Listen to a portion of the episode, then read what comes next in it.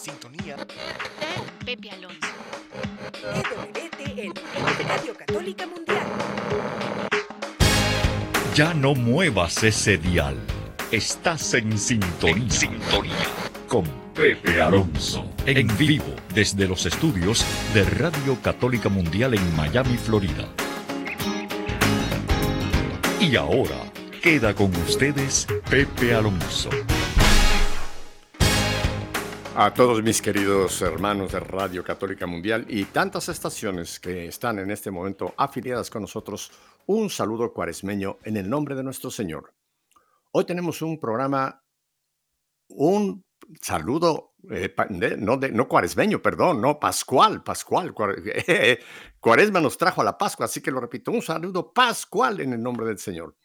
Pero bien, hoy tenemos un programa súper interesante, internacional, ya verán nuestros participantes, pero para ponernos en sintonía con el tema que hoy vamos a desarrollar, tengo a un grupo mexicano, el grupo GESET, que nos va a llevar precisamente en una alabanza llamada Sagrado Corazón de Jesús. Adelante, GESET.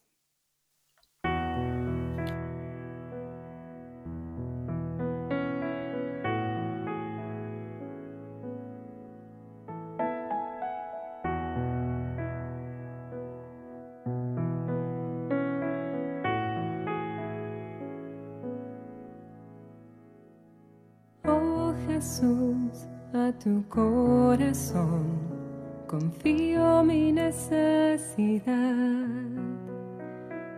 Mírala y después deja tu corazón actuar.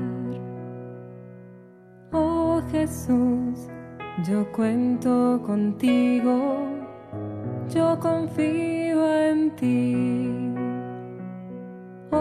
Jesús, de ti estoy seguro, yo me entrego a ti, tú que has dicho, si quieres agradarme, confía en mí, si quieres agradarme más, confía más, inmensamente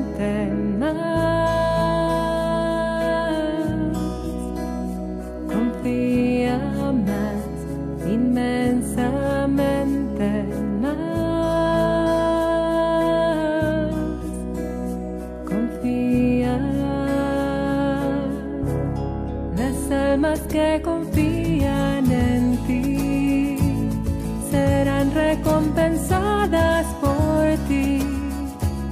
Sagrado corazón de Jesús, yo confío en ti. Las almas que confían en ti serán recompensadas por ti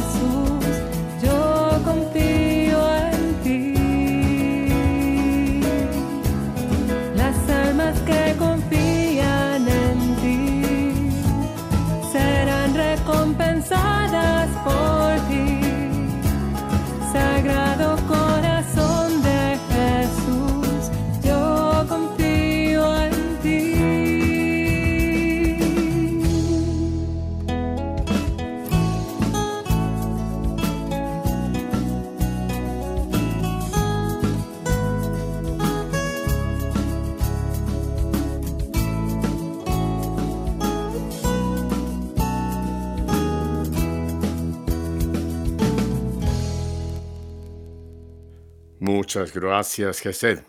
Bueno, como les prometí, tenemos un programa muy especial y muy internacional. Voy a presentar a mis invitados. Bueno, a una que es más que invitada, es parte de nosotros. Desde Buenos Aires, Argentina, nuestra queridísima Gisela Barreto. Gisela, buenas tardes.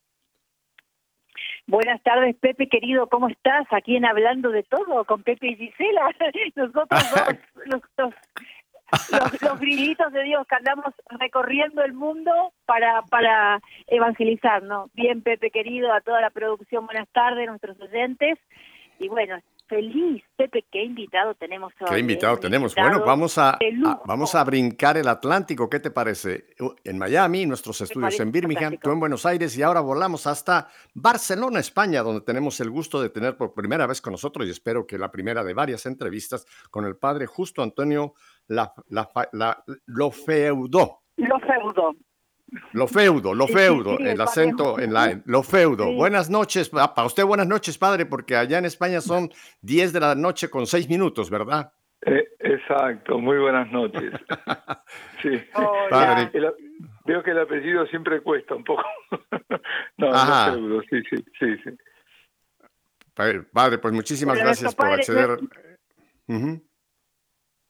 Adelante, Sí, mi Giselita. querido Pepe, no, sí, mi querido Pepe decía que nuestro padre justo Antonio Lofeudo, que es argentino, voy a sacar chapa, Pepe, porque es un padre argentino de aquellos como Ajá. estos que, que quiere el corazón de Jesús, ¿no? Que el corazón de Jesús quiere que sean sacerdotes entregados, eh, que lleven a, a- a nosotros los fieles a realmente a Dios. Bueno, el Padre Justo Lofeudo es uno de ellos, gracias a Dios. Está viviendo en este momento en España, en Barcelona, y es eh, fundador, uno de los fundadores misioneros de la Santísima Eucaristía, eh, encargado de abrir las capillas de adoración perpetua en el mundo. En este momento, específicamente en Europa, y nuestro padre estuvo también en el año anterior, en el 2021, en el Congreso Eucarístico Internacional de Budapest, donde él estuvo exponiendo, bueno, en inglés y en castellano, y fue invitado luego a cara a cara con nuestro compañero Alejandro Bermúdez. Y es premio, recibió el premio Nueva Evangelización en Religión y Libertad. Así que bueno, es nuestro padre del día de hoy por primera vez aquí en tu programa, Pepe, y en nuestro segmento. Bueno, eh, algo muy interesante para nuestros queridos radioescuchas. No vamos a entrar en toda la vida del padre justo, pero eh, fue una vocación tardía. Me refiero ya fue una vocación que ya en una edad más avanzada que un joven, un joven con más años, recibió el llamado al sacerdocio. Y qué interesante, venía de una profesión ingeniero. Usted era, bueno, es porque el título lo sigue teniendo, padre. Era usted Sí. en, en ingeniería, si no me equivoco, ¿verdad? Sí, ingeniero químico y bueno, yo viví en Miami también. Ah, ¿qué le parece? sí, sí, trabajaba Ajá. en Coral Gables para, para Dow Chemical. Ah, qué Así bien, que padre. Ah, bueno, pues todo- cuando vuelva a esta tierra del sol, eh, eh, iremos a comer alguna comida cubana que seguramente a usted le, le- lo cautivó Oh, también. Sí, sí, sí, sí. No, este, y cuando dicen vocación tardía, yo siempre digo, en, en todo caso es la respuesta tardía, porque seguramente Ajá. el Señor me, me llamó desde, desde el vientre de mi madre, pero eh, claro, la respuesta fue tardía. Bueno, pero hay, hay ese refrán que dice más vale tarde que nunca, padre. Ah, no, por supuesto, por supuesto, no, no. Y mire, ese sí de usted al Señor, pues ha traído un fruto enorme porque usted es cofundador de esta, este apostolado, esta obra Misioneros de la Santa Eucaristía que está haciendo tanto bien, llevando por todo el mundo, eh, pues a, a esa apertura, a estas capillas de adoración perpetua, ¿verdad? Padre, eh, yo quisiera que enfocáramos el programa eh, por el camino primero de algo que ocurrió allá por el siglo XVII, unas revelaciones que tuvo una, una santa que todos conocemos. Bueno, no todos lo conocen, que es interesante. Santa Margarita María de Alacoque, francesa. y donde el Señor, pues en esas cuatro revelaciones que tuvo, le habló, le habló de, de su sagrado, su divino corazón y de la importancia que tendría para el mundo el que reconociéramos que ese amor que se, se derramó en la cruz eh, por ese corazón, pues es un amor que él sigue queriendo derramar a toda la humanidad. Pero le comentaba yo a Gisela, Padre Justo, de que me parece que esta devoción, eh, por lo menos yo recuerdo en mi infancia, eh, había más, había más presencia de el Sagrado Corazón, se entronaba al Sagrado Corazón en la casa, en las puertas teníamos unas pequeñas placas que se colocaban para al salir pedir su bendición, al regresar darle gracias, pero como que se ha un poco dejado de lado esta devoción. Y yo creo, Padre, que es importantísimo que volvamos a, al pueblo católico a, a, llevarnos nuevamente a, esa, a ese deseo que tiene Jesús, que seamos realmente adoradores y que seamos bendecidos por ese sagrado corazón. ¿No le parece, Padre, justo? Totalmente. Bueno, hay una cosa que llama la atención cuando uno indaga un poco cómo fueron las apariciones a, a Santa Margarita María Lacoque, que y además curiosamente la primera aparición es el 27 de diciembre de 1673, es el día de San Juan el Apóstol. Y tiene mucho que ver, porque uno cuando empieza a conectar ¿no? el corazón de Cristo, aquel discípulo amado que se apoyó en, en el pecho de Cristo, y, lo, y, las apariciones, las revelaciones las tiene ante el Santísimo Sacramento. Esto es interesante, ¿no? Pero, primera, y, pero no es la única que tiene ante Santísimo Sacramento. Le cuento algo. Mi comunidad, eh, cuando la fundamos, eh, fue justamente eh, los estatutos firmados en el lugar, en Parelemonial, donde le había aparecido a Santa María María de la Coque el Señor, ahí mismo, fue, fue, fue, formado, fue firmado. ¿Por qué? Porque, claro, estamos muy vinculados. El, ese corazón sagrado, ese corazón sacratísimo de, de, Jesús, eh, es, el, es, es, el corazón de la santa humanidad de Dios, del Hijo de Dios, es el corazón que palpita en, en, cada sagrario, en cada exposición, en la custodia, es Jesús mismo. Y es ese verbo que se hizo carne. Pero eso tiene una implicación muy grande el verbo se, hizo carne. Esto es una meditación que no hago yo, sino que me viene de un gran teólogo, el mayor teólogo sobre la, el, Sagrado Corazón de Jesús, que es un jesuita, Ignace de la Poterie. Y él dice, claro, ese, ese, ese hacerse, ese hacerse es nacerse de un corazón humano en sus relaciones con el Padre y con los hombres, ¿no? Es decir, el, el verbo se ha hecho carne. Ese hacerse hombre implica un, un desarrollo del verbo en su humanidad. El verbo, sí, claro, es el verbo de Dios, es Dios mismo, pero que se va haciendo hombre, ¿eh? y, perfectamente hombre, en esas dos naturalezas que confesamos que es un, solo y mismo Hijo, ¿no? Nuestro Señor. Y ese corazón, ese corazón que sufre, que padece, que se compadece, que, que se lo muestra eh, vívidamente a, Santa María, eh, Margarita María, que ama, que condesciende siempre, para sanar, para liberar, para salvar los corazones humanos. Es decir, no es un símbolo abstracto, un mero objeto de contemplación que está fuera del tiempo, no estático, porque eso también a veces eh, que uno puede terminar con que sí, tiene la devoción y termina como una especie de amuleto, ¿no? Con muchas cosas pasa así en, en las devociones. Entonces, volver a la esencia, justamente por la pregunta, ¿no? Nosotros teníamos todo eso, ¿verdad? estaban en, las puertas, eh, en las casas, era la protección de, ese corazón vivo, ¿eh? porque es un corazón eh, que es intemporal, que, que, que, que, está vivo hoy, hoy.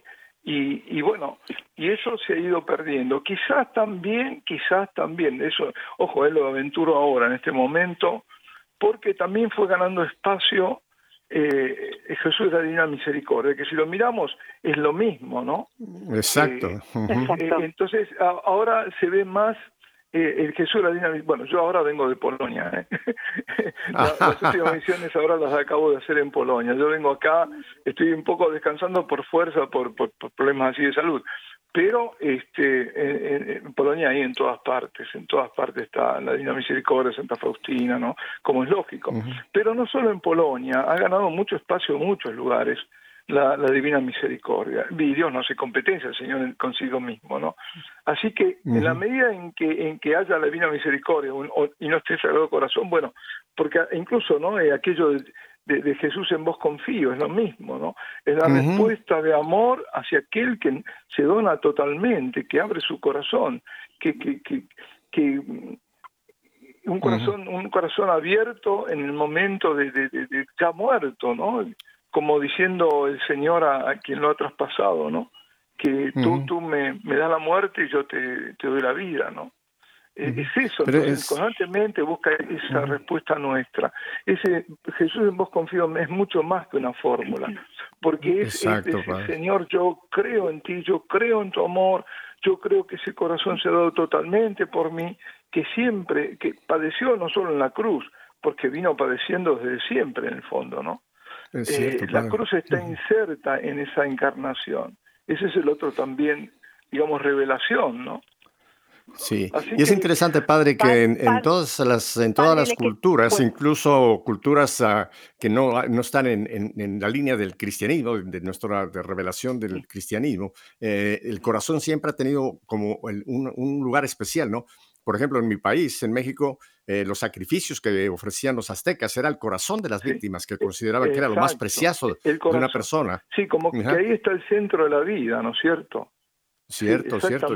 Padre, le hago, Sí. mire, Sí. padre, en el 2004 el Papa San Juan Pablo II dijo a los misioneros del Sagrado Corazón que el corazón de Jesús es donde la humanidad se reconcilia con Dios. ¿no? Y también vemos, por ejemplo, que en realidad esta devoción nace en realidad en la crucifixión de nuestro Señor, no en el Calvario, cuando eh, la profecía, como le dijeron a San Buenaventura, escribió él que para que el costado eh, de Cristo se formara, desde el costado de Cristo, se formara la iglesia, así como se formó de Eva, de Adán, se formó Eva, dice, la divina providencia permitió que el soldado le hiciese esa lanza ¿eh? a su corazón y lo traspasara de don, para que se cumpliera la profecía de Zacarías. O sea, a fin Sí. de que ese corazón fue atravesado, brota el agua y la sangre que derrime, que, eh, perdón, que sana, salva de los pecados, nos salva a toda la humanidad. Ahora, el corazón vivo, latiente de Jesús, está en la Sagrada Eucaristía que nosotros comulgamos en la misa cada día y también cuando adoramos al Santísimo Padre. Claro, claro que lo está, porque la- el corazón en el fondo personifica a la persona, es decir, eh, o representa a la persona. El corazón de Jesús, uno puede decir idéntico, igual a Jesucristo, en su eh, esencia o en su revelación más profunda de un amor eh, que, que sin confines, extremo, los amó hasta el extremo, nos amó hasta el extremo, es decir, más allá incluso de esta vida humana, nos amó por, por eso justamente lo que decías antes, ¿no? que permite eso, ser atravesado para manifestar esa profundidad abismal de- del amor suyo. Y, esa, y eso está en la Eucaristía, porque la Eucaristía viene de la encarnación, es la prolongación de la encarnación. Es decir, es cuando Él se da a sí mismo, ¿no? En, en, el, en, en- la última cena. ¿eh? Entonces, ahí es donde lo tenemos, evidentemente, y, y, y, es, pero ya el, el Señor, es, a ver, esa pasión está incluso antes de la cruz. Si nosotros vamos, por ejemplo, justamente que hoy no era el, el capítulo 6 de San Juan y estos días creo que seguirá siendo, es el discurso eucarístico en Fa- en Cafarnaún, cuando les promete perdón, el pan de vida, ¿no? Y muchos discípulos lo rechazan porque les parece duras sus palabras. ¿eh? Este, este lenguaje es muy duro. Y luego que Pedro dice que ellos no lo dejarán, porque solo Él tiene palabra de vida, de vida eterna, cosa, ¿qué dice Jesús? Dice, ¿acaso no os he escogido yo a vosotros los doce y uno de vosotros es un diablo? ¿Eh? Ese corazón Ujú. suyo estaba en, la- en su pasión anticipada, sobre todo cuando se da a sí mismo en aquella cena que será la última, es cuando Judas obra la traición. Pero él sabía, él ya estaba padeciendo esa traición. Y ante la Eucaristía, que es luz, se manifiestan las tinieblas. Esto es lo, lo- lo interesante, y esto es lo que, lamentablemente, interesante, pero, y lo comprobamos, se muestra ya desde la institución de la Eucaristía. Por un lado está la traición humana y por el otro lado la inmensidad del amor de Dios. La respuesta de Dios a las tinieblas del hombre es la fulguración de la Eucaristía. Judas, Judas representa esa parte de la humanidad del hombre que es llamado al amor, a la intimidad con Dios, porque constantemente se está dando el Señor, colmado en su favor, en sus gracias, y que sin embargo lo rechaza. Rechaza. Hoy este mundo rechaza a Cristo, no quiere saber nada de Cristo. Judas lo rechaza con el gesto despectivo del que lo vende. Peor, es no solo un rechazo, es que te vendo. ¿eh? Es el desprecio total. Y por otro lado, en la última cena, ¿quién está? Está Juan. Está Juan que se inclina sobre el pecho de Jesús y que representa al cristiano perfecto, que es lo que queríamos ser nosotros, ¿no? De esa intimidad del corazón que contempla Juan, a, a, Judas lo va a estar contemplando. Pero fijémonos que cuando leemos el Evangelio, él no lo, no lo condena a Judas, simplemente es como el que lo contempla, ¿no? Porque lo está contemplando desde el corazón de Cristo. ¿eh? Contempla el desamor y la traición y la venganza, pero lo contempla participando de los sentimientos de Jesús. Y solo Jesús, no, nos podemos imaginar lo que él debe haber sufrido con, conviviendo con Judas. Tenerlo siempre a su lado, escuchando, y que escuchaba sus palabras, que, que lo, lo hacía amigo y que éste lo rechazaba, lo despreciaba. Y, y, que disimula, disimula ante los demás, por los demás ni se daban cuenta, pero Jesús no, no podía, él sabía, él, sabía perfectamente, penetraba los, los, los, sentimientos. Entonces, Juan eh, eh, está mirando cuando Jesús intinge el, bocado, ¿no? Dice, ¿quién es? ¿no? Y, se lo da, el que le dé, ¿no? Y se lo da Judas. El gesto es un gesto de amistad de Jesús. Pero Judas ya está decidido a consumar la traición, tanto que el Señor le dice lo que tiene que hacer a lo pronto, ¿no? Y Jesús, y a mí hay una parte que me, me conmueve, porque cuando dice, y, Jesús, y Judas salió y se hizo noche, o a veces depende de la traducción, y era noche. Es decir, noche. Sale, sale para después entregarlo dando como signo nada menos que el beso. ¿eh? Es decir, él recibe ese bocado, pero lo recibe exteriormente. Es todo ficción, no, no, recibe, lo rechaza. Y este es el misterio, claro, de la libertad humana, ¿no? Que se cierra, que toma esa determinación definitiva. Era noche, era noche. Es decir, ahí evidentemente había oscuridad de afuera, él lo veía, ¿no? El Juan, y el contraste con esa sala iluminada, que donde estaban eh, comiendo, pero ven también como Judas se pierde en la oscuridad. Eso, es decir, las tinieblas lo tragan, ¿no? lo devoran, era noche. y, y, ahí está, en, en, eso pasa con la Eucaristía, que todavía sigue siendo noche para muchos que entran en las tinieblas rechazando la Eucaristía. Fíjate los sacrilegios que se cometen contra la Eucaristía. Como, les enseñaba el, el, ángel no a los niños en Fátima, ¿no? Eh, que, que, era, eh, que es doble, ¿no? siempre es importante. Dios quiere la reparación, exige, la justicia suya exige la reparación, pero su misericordia exige también la intercesión por esos pobres pecadores. Y como dice, mm. Santísima Trinidad, Padre, Hijo, Espíritu Santo, os adoro profundamente, os ofrezco el preciosísimo cuerpo, sangre, alma y divinidad de nuestro Señor Jesucristo presente en todos los... Es decir, en la Eucaristía se está ofreciendo como reparación. Como reparación de que de todos los ultrajes, sacrilegios indiferencias. A nosotros nos toca mucho los sacrilegios que los vemos, ¿no es cierto? Cuando tiran algo, cuando salen en las noticias, que duele muchísimo. Pero no vemos los ultrajes, no vemos las indiferencias que se cometen justamente nosotros, los propios sacerdotes, los consagrados. Eso es lo que más, lo que le mostraba a, Santa eh, Margarita María Lacoc, lo que más le dura el Señor a este rey que ha sido coronado de espinas en su corazón. Ah, padre, justo yo no sé si usted ha tenido oportunidad de ver, de ver una película que se estrenó, apenas se está estrenando en varios eh, países todavía, producida en España por Producciones Goya, que se llama Corazón Ardiente. Eh, es una película, es, una película extraordinaria porque está basada dentro de una, una historia de una familia ahí entran precisamente a Santa Margarita María de la Coque y van narrando la historia, cómo fueron estas revelaciones que ella tuvo. Pero es muy interesante porque después van moviendo cómo, cómo durante los, eh, los siglos estos, desde el 1600 y pico para acá, muchos de los papas han recomendado enormemente esta devoción. Y algo interesante de la película es que muestra varios de los milagros eucarísticos que ya se han realizado sobre, sobre estas hostias que han sido eh, convertidas. Y es interesante porque, la película muestra que la devoción, o sea, lo que Santa María Margarita vio, nos lleva directa total y directamente hacia, hacia la Eucaristía, hacia el cuerpo de Cristo, exacto, que es un exacto. corazón lo que han encontrado Eh, eh, los patólogos cuando se han hecho estudios. Sí, padre. Exacto. Eso es lo que le quería comentar cuando, decía, eh, para completar lo que me ha preguntado Gisela, ¿no? Justamente eh, a mí me tocó, por gracia de Dios, hace dos años, no, casi tres ahora, de eh, abrir una capilla de adoración perpetua en Polonia, en Legnica, que fue el último milagro eucarístico de, en Polonia aprobado. Fue en el- la Navidad del 2013. Estamos hablando de, de ocho años y algo, ¿no? Eh. Atrás. Y resulta que, eh, ¿qué había ocurrido? Había ocurrido que se le había caído al, al sacerdote la, la sagrada forma, ¿no? la hostia.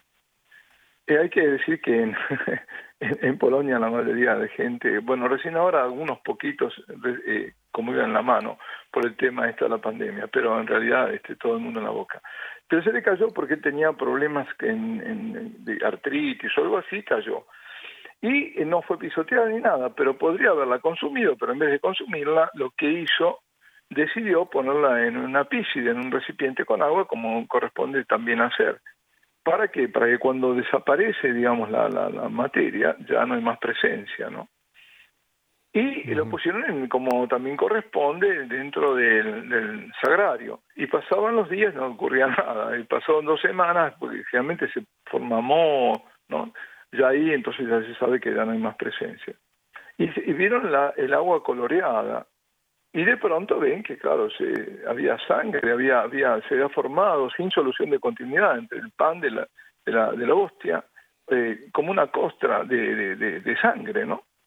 Entonces el párroco eh, le avisa al obispo y el obispo le dice que sin decir nada, que haga hacer, sin decir la proveniencia, que hagan hacer este en mayor secreto, eh, saquen eh, muestras de, de eso que, del tejido en el fondo, ¿no?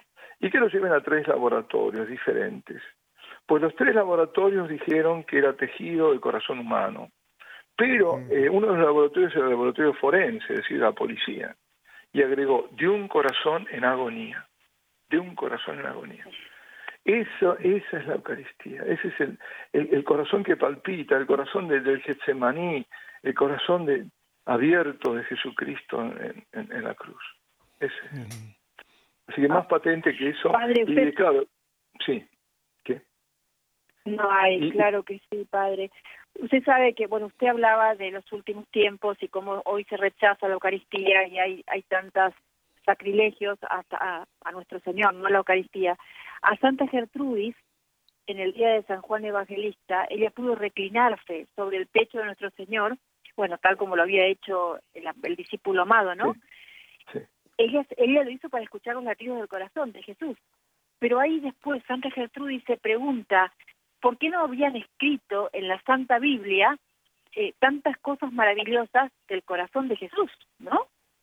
Y le fue revelado a Santa Gertrudis que esta devoción del Sagrado Corazón de Jesús estaba reservada para los últimos siglos, Padre, ahora, Pepe, cuando el mundo se hallara debilitado y frío por causa del pecado. Ahora, por eso la importancia, la importancia, Padre, Pepe, de promover el Sagrado Corazón de Jesús, que está unido a la Divina Misericordia, que es el cuerpo vivo, porque Jesús está vivo, y amarlo, ¿no? Amarlo, porque es lo único que nos devuelve a la vida. Si no estamos secos, si no somos vivos, muertos. Sí. Sí. Padre, ¿usted qué dice esto?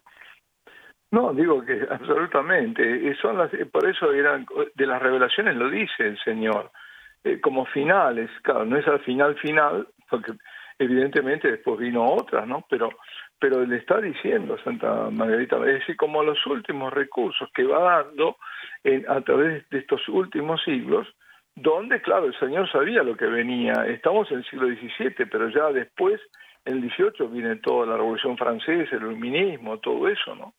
Es decir, que eh, todo lo que se viene preparando y, y ese misterio de iniquidad que va, que va este, desarrollándose cada vez con más fuerza hasta llegar a este momento, que es un momento para mí, yo creo, de apogeo, ¿no?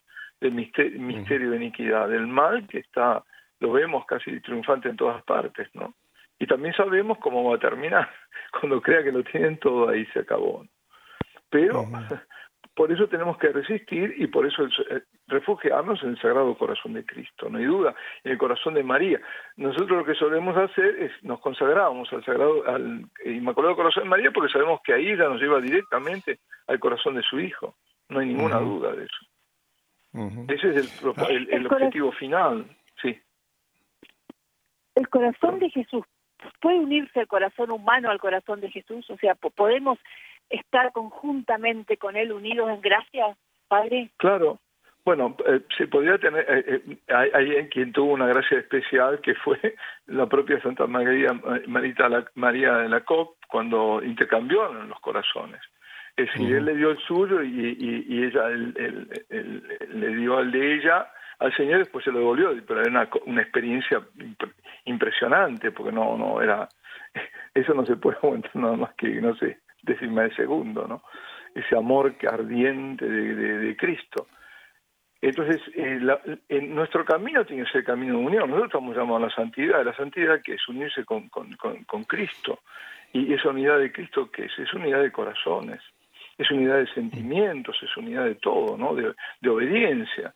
Eh, justamente lo, lo- el estudio que hace de la potería sobre el, el corazón, sagrado corazón de Cristo, lo hace bajo tres puntos de, de, vista, digamos, tres enfoques.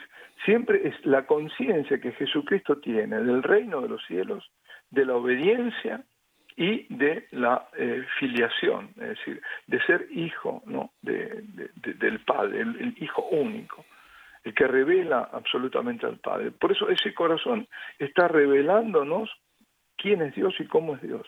Cuando una, yo siempre les digo, ¿no? Personas que a veces viven momentos de, de qué sé yo, de de, de, de, de- que por qué Dios me hizo esto, por qué me quitó esta persona amada, que soy mi hijo, lo que sea, ¿no? Y se preguntan y, y se cuestionan sobre Dios y demás. Les, digo, mira, lo que tienes que hacer es contemplar la cruz, porque ese es Dios, el que te muestra la, imagen perfecta del Padre, de cómo es Dios, ese es tu Dios, ese que está colgado en la cruz. Y ese que, que, porque está colgado en la cruz, nos dejó su presencia en la Eucaristía. Padre Justo, eh, Gisela y yo en muchos de nuestros programas hemos eh, tratado también de alertar al pueblo de Dios que parece que están medio adormilados, como, como o que no captan, no, no leen las señales de los tiempos, que estamos viviendo unos tiempos terribles. Yo creo que la batalla espiritual, como usted menciona eh, hace un momento, la batalla espiritual está en uno de sus puntos más álgidos. Y, y lo, lo tenemos metido por todas partes, el mal, el mal. Yo creo que cuando nos dijo Pablo VI que el humo del infierno estaba dentro de la iglesia, hoy día creo que hay llamaradas eh, dentro de la iglesia y fuera de la iglesia, ni qué decir, es un incendio tremendo, ¿no? Y, y yo creo, padre, de que el- el- esta, esta devoción al Sagrado Corazón, yo la veo es más que una devoción, porque realmente es, es llevarnos a un encuentro con una persona concreta. Porque usted mencionó algo que es importante, muchas veces las devociones las convertimos en supersticiones, ¿no? Y no hay nada, no hay nada sólido, sino son, son eso, supersticiones. Pero yo creo que en estos últimos tiempos tenemos que llevarle al pueblo de Dios el, el encuentro nuevamente con Cristo a través de su divino corazón, que es, que es la persona de Cristo. Y, y- y yo creo que esto tiene que superar a una devoción y llevarnos a un encuentro personal con Cristo y ese amor Exacto. misericordioso de Cristo. Exacto. Yo mencionaba a, Gisela de que las dos imágenes que, la imagen que tuvo Sor Faustina, si nos damos cuenta, esos rayos que salen, salen del corazón. Entonces creo que Sí. está, está Es usted ya lo mismo, mencionó al principio, mismo están, vio- están, es lo mismo eh, o muy parecido a lo que vio Santa Margarita María Lacoque. No me acuerdo si fue en la Correcto. tercera, la tercera creo que fue, que lo ve todo esplen- esplendoroso y que ve que sale abierto ahí una- unos rayos. Así que es lo mismo. Y, y esa es la Eucaristía, porque Santa eh, Faustina Kowalska, eh, en un momento en, en adoración, estaba en adoración, estaba después Santísimo, y vio que de- del Santísimo partían esos rayos de gracia y misericordia, como, como son los que aparecen ahí con esos colores y todo, y que esos rayos tocaban a los que estaban ahí, pero iban mucho más allá. Y eso es lo que yo suelo decir, ¿no? Con la adoración. Eso es lo que pasa en la adoración. Si yo, en, la adoración que hago, yo voy a, adorar al Señor para entrar en esa intimidad con Él, sabiendo que el que obra es Él, porque eh, a, ver, hay apariencias que no que no, no tienen nada que ver con la realidad. Si uno va a una capilla de oración y ve que hay gente que está, bueno, algunas sentadas, otros arrodillados, en silencio, no pasa, y parecería que no ocurre nada. Sin embargo, ahí ocurre todo.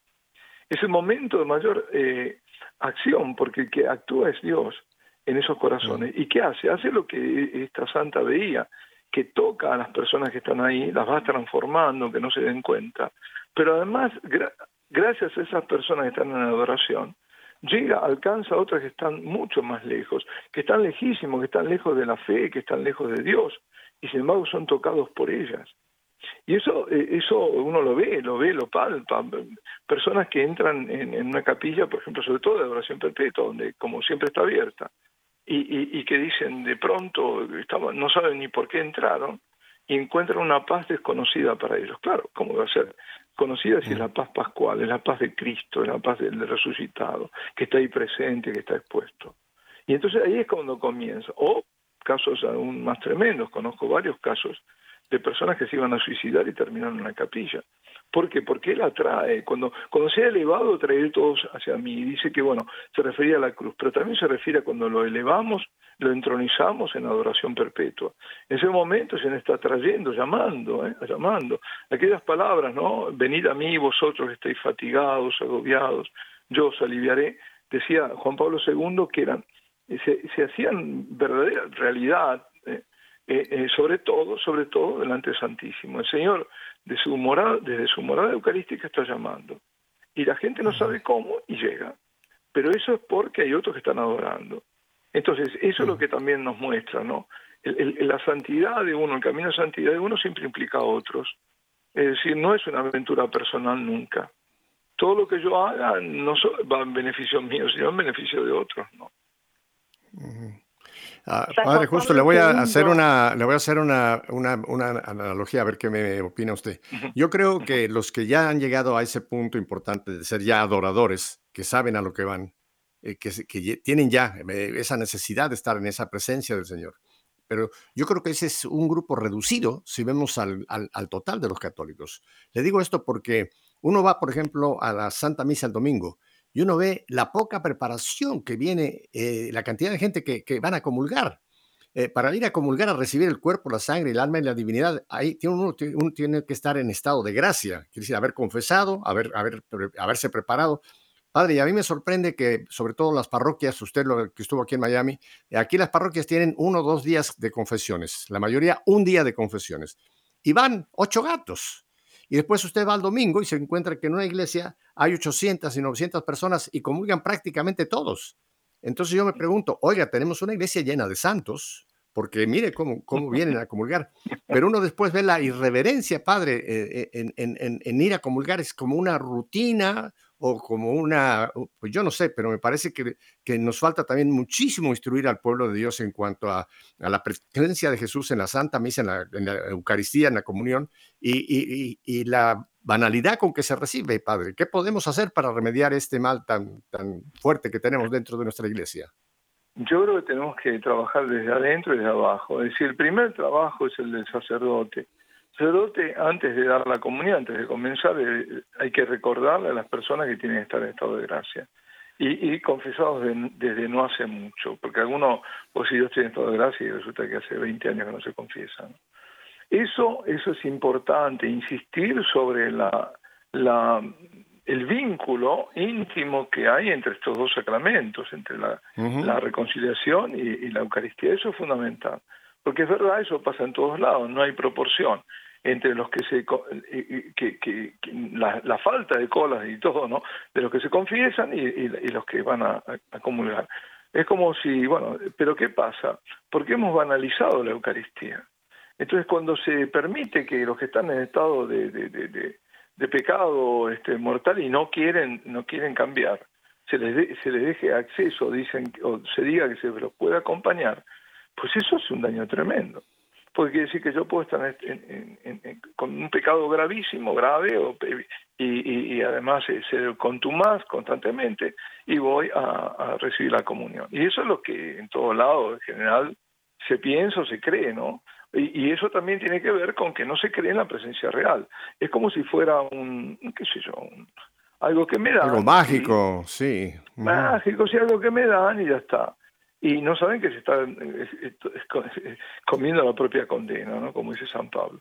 Entonces, hay, hay, que, hay que hacer, ahora, lamentablemente, lo que estamos hablando del signo de los tiempos, es que uno de los, de los signos más grandes es la gran apostasía. Pero esa gran apostasía está en la mm. iglesia, está en el mundo, pero lo, lo gravísimo está en la iglesia. Este es un signo realmente muy fuerte del final de los tiempos. Entre todos los signos que hay, para mí este es el más eh, elocuente y bueno más más más dramático también no entonces hay que padre eh, de, Alemania los obispos alemanes el año anterior eh, dieron la, comunión eh, según la conciencia de cada uno. Podía comulgar toda persona que se sienta digno de comulgar podía comulgar sin haber confesado. Está bien que estamos hablando de una futura ruptura no estamos no pero eso lo ven haciendo ahí y en muchos lados más y, y, no, no es, es que se, se, está dando la comunión a, a personas, a personajes públicos que se saben que son abortistas, que están en estado este, de, pecado gravísimo, en estado de pecado mortal, y, y, sin embargo se la dan. Entonces, ¿qué ahí qué, qué, estás haciendo? Está diciendo que cualquiera puede tomarlo. Ahora, yo no me querría ver en la, en la, en la piel de, de lo que están haciendo estas cosas, ¿no? Ante el Señor. Eh, padre, quisiera volver a ese punto que usted tocó. No, perdón, nada más antes de que cambiemos de tema y luego te doy, te cedo la palabra, Gisela. Ese punto que usted tocó de la, de la apostasía creo que es importante aclararlo, porque hay mucha gente que piensa que el apóstata es aquel que reniega públicamente de su fe. O sea, que en un acto dice yo ya públicamente, pero no, creo que la apostasía más peligrosa es el que, el que no vive su fe. O sea, el que no vive la fe, en cierta forma, está fuera de la fe. Entonces es, un apóstata silencioso, pero es un apóstata en, todo el sentido de la palabra, ¿no?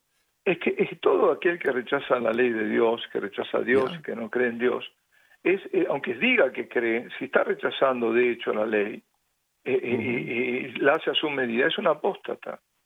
Evidentemente, y ese apóstata es, por silencio, es que en general es que no no no hacen bulla, al contrario, y se quieren quedar en la iglesia, pretenden quedarse en la iglesia, cuando no forman parte, no están en, comunión con la iglesia, no están en comunión con Son esos, esos peligrosísimos uh, católicos a mi manera, que, que, pululan por todas partes, padre. Los católicos dicen, no soy católico, pero yo estoy en favor del aborto, yo soy católico, pero estoy a favor en, en, la unión de los homosexuales y las lesbianas. Entonces, se llaman católicos, pero en realidad son, son apóstatas, están, están, están renegando la, la fe es claro, sin lugar a dudas, no están en comunión con la iglesia de Cristo. La verdadera iglesia de Cristo. No, no puede jamás. No. Sí, adelante. Sí, Laura, entonces estamos hablando no solo de los de la iglesia, sino también de la iglesia, ¿no? Entonces, debe ser, tendría que ser muy importante la adoración al Santísimo para que la iglesia también pueda cambiar desde sus cimientos, ¿no? Para que haya una renovación de toda de, toda la iglesia para que se santifique. Sí, porque por, eso mismo lo que pasa es que donde hay adoración hay una irradiación. El Señor está de hecho puesto al centro, al centro de la vida parroquial, de la, de la diócesis, qué sé yo, de, de, de, y de la vida familiar, de la vida personal, de, aquellos que van a adorar, ¿no? Y de ahí Él irradia y va transformando. Esa es una transformación lenta Mira, hay una, me gusta eh, siempre un adagio, ¿no? Un refrán italiano que dice, hace más ruido un, un árbol que cae que un bosque que crece. Y yo creo que esto de la adoración perpetua, donde se va extendiendo cada vez más, eh, es el árbol silencioso que crece. ¿Cómo es eh, la obra de la Virgen, no? Con, con los suyos, con estos que, que, que rezan el rosario, que, que tratan de, ser, de hacer una, una vida santa, ¿no? Eh, ese es el árbol, el bosque silencioso que crece. Y eso va a ir transformando. Pero lo otro hace mucho más ruido. El mal es muy ruidoso. Todas estas cosas, los escándalos son muy ruidosos. Pero no nos impiden ver lo que está. Y entonces hay que trabajar en ese bosque que crece. Y, hacer caso omiso de, los otros. A, lo nuestro, ¿no? en lo nuestro es, es, es a ser santos, ¿no? Que eso es lo que nos pide Dios. Y ser santos porque el Padre vuestro es santo, ¿no? Ser perfectos. Así que a eso no nos está llamando y eso tenemos que hacer en lo cotidiano, en lo, pequeño, en, lo de todos los días, sabiendo que somos pecadores. Justamente lo primero que tenemos que reconocer es que lo somos, para poder después confesar cuando, pecamos, ¿no? Y no ser autoindulgentes, porque ese es el otro tema. Eh, se ha permitido todo eso dentro de la propia iglesia. No, esto no es pecado, no, esto no es grave. Esto era en otros tiempos. ¿Cómo en otros tiempos? Y entonces hay mucha autoindulgencia y por eso también la gente va y, comulga eso. Ah, padre, justo, eh, Gisela y yo hemos hablado también en varios programas de que creo que una labor que tenemos todos es despertar al laicado. Yo creo que para que volvamos a, a, levantar realmente a nuestra iglesia, y con todo mi respeto, yo no creo que va a venir de la barba de Arrón para abajo, yo creo que va a venir de, de abajo para arriba. Y creo que tenemos que eh, volver a tomar una, una, una, tarea, pero urgente, de volver a despertar a este nuestro laicado, que el mundo lo tiene otra vez adormecido, lo tiene indiferente, lo tiene tibio, etc. Y yo creo que nuestra labor es llevarlos precisamente a ese, a ese encuentro con Cristo concretamente. Y Cristo a través lo podemos tener a través de, de, la Eucaristía y de la adoración. ¿No le parece, Padre Justo? Sí, absolutamente, no hay duda. la labor del laicado, de los laicos, es muy importante ahora, cuando hay defección del clero también. Y también al mismo tiempo para sostener a los buenos sacerdotes y pedir por los otros. Porque hay que pedir por los otros, ¿no es cierto? Porque, porque para que nadie se pierda, para que sean iluminados, para que, para que todos nos convertamos, que la conversión es, constante, ¿no? Es una tarea constante. Entonces, eso es importantísimo. Y también hay que saber que, claro, eh, sin los sacerdotes no se puede, no, no se puede acceder, no, claro. no, estarían los sacramentos. No hay Eucaristía, eh, claro. Claro, y además el triunfo de la, de la Corazón Inmaculado, la Virgen quiere que se con los sacerdotes, es decir, así como la imagen ¿no? de los, del paso del Jordán con los levitas que llevaban el arca de la alianza, eran los levitas. Y, será así, ¿no? Al pasar en el Jordán, es decir, eh, esto lo decía Miriana también en Medjugorje, decía, entre este tiempo y el tiempo de, del, del triunfo del corazón inmaculado de María hay un puente, y ese puente son los sacerdotes. Entonces, eh, laicos y sacerdotes que hacen la iglesia, pero la iglesia fiel a, Cristo, fiel a su ley, fiel a su ley, no con, con bajando el listón o acomodándola, no, no, no, eso no, manipulando, no, no, no. Claro. Gisela, en los pocos minutos que nos quedan, ¿cuáles serían tus preguntas que tienes todavía para el Padre Justo? Mira, solo decir esto, que eh, volviendo al Sagrado Corazón de Jesús, que es nada más y nada menos que la hostia que cada día, gracias a Dios, todavía la tenemos para santificarnos, eh, para tener sacerdotes santos, ¿no? conforme al corazón de Jesús, eh, debemos pedir al Señor que se cumplan las palabras del libro de Jeremías 3.15, Jeremías 3:15 dice, entonces os daré pastores según mi corazón, que os apacienten con conocimiento y con inteligencia. Agradecer al Padre Justo porque Justo los Feudo creo que es uno de estos sacerdotes que gracias al cielo el Señor nos los dio y nosotros los feligreses orar, ofrecer y ayunar para que estos sacerdotes eh, crezcan en, nuestra vida, ¿no? Y sean nuestros, esta unión entre el cielo y la tierra.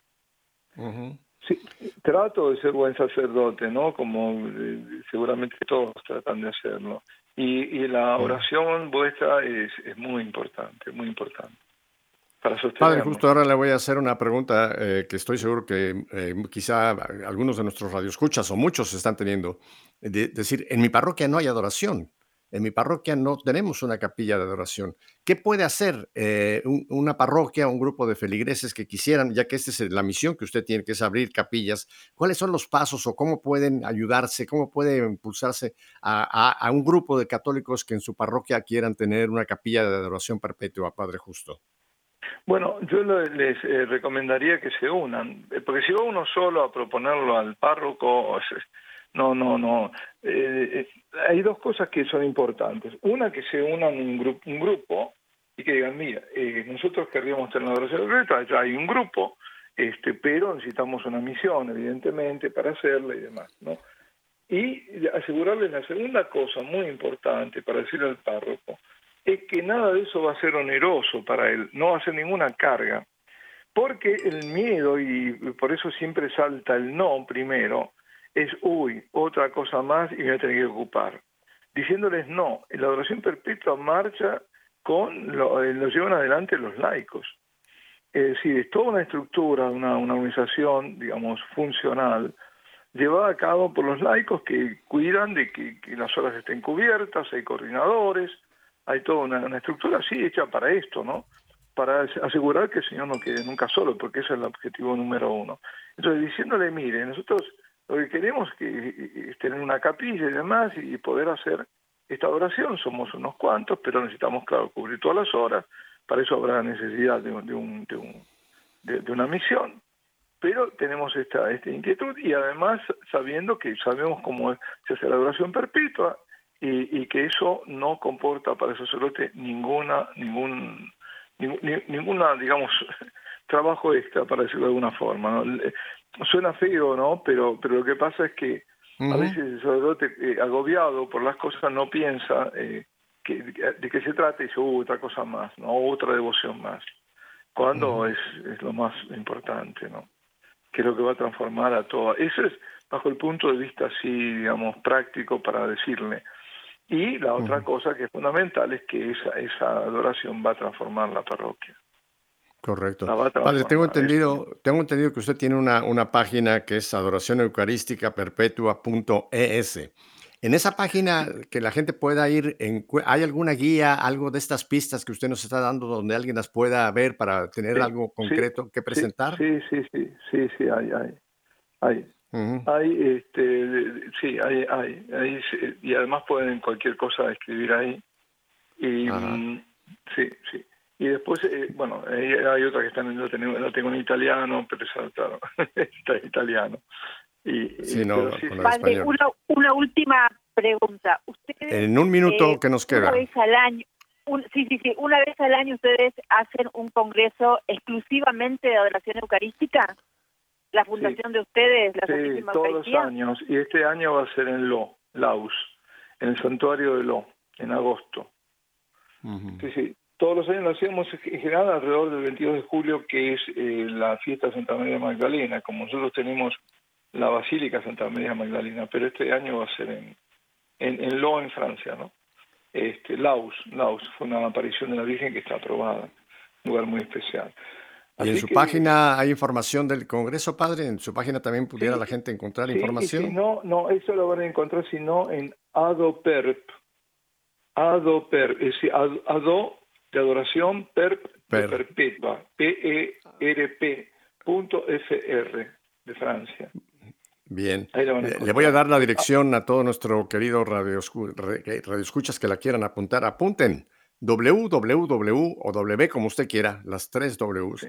Adoración Eucarística Perpetua, todo junto, juntito. Adoración Eucarística Perpetua.es de España. Y ahí es la página del Padre Justo.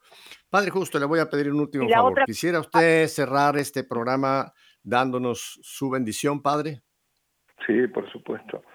Invocando la presencia, la, la intercesión de María Santísima, de ese corazón inmaculado de nuestra Madre.